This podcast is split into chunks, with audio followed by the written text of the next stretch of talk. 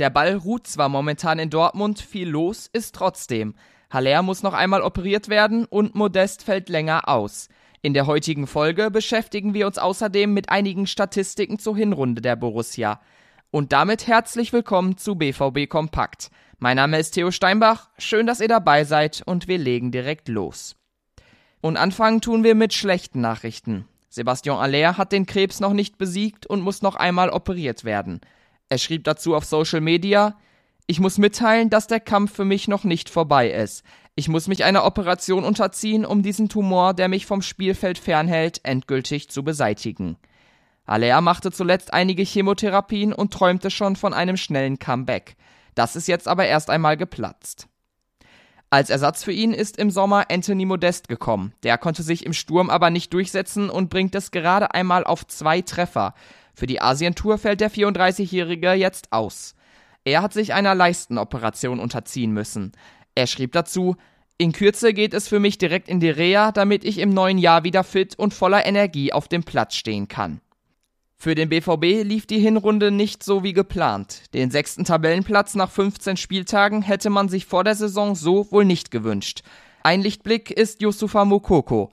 Er hat sich zum Stammspieler entwickelt und ist Top-Torschütze beim BVB mit sechs Treffern.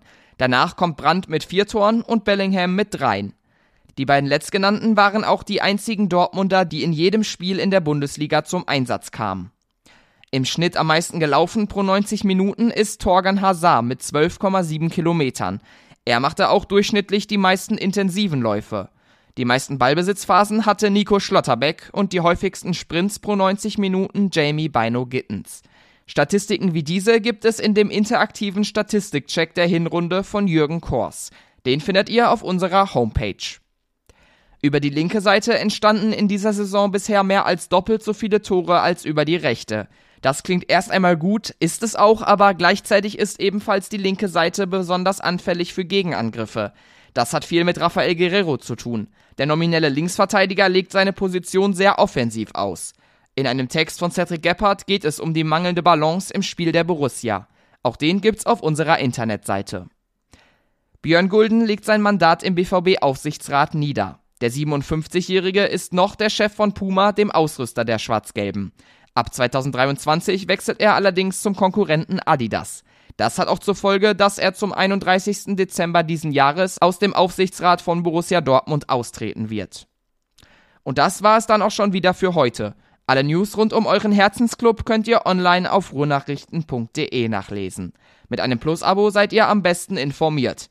Und um immer top aktuell Bescheid zu wissen, könnt ihr gerne auf Twitter und Instagram vorbeischauen. Wir sind da unter rnbvb aktiv. Ich unter thsteinbach. Und damit wünsche ich einen guten und entspannten Start ins Wochenende, verabschiede mich für heute und sage bis dann.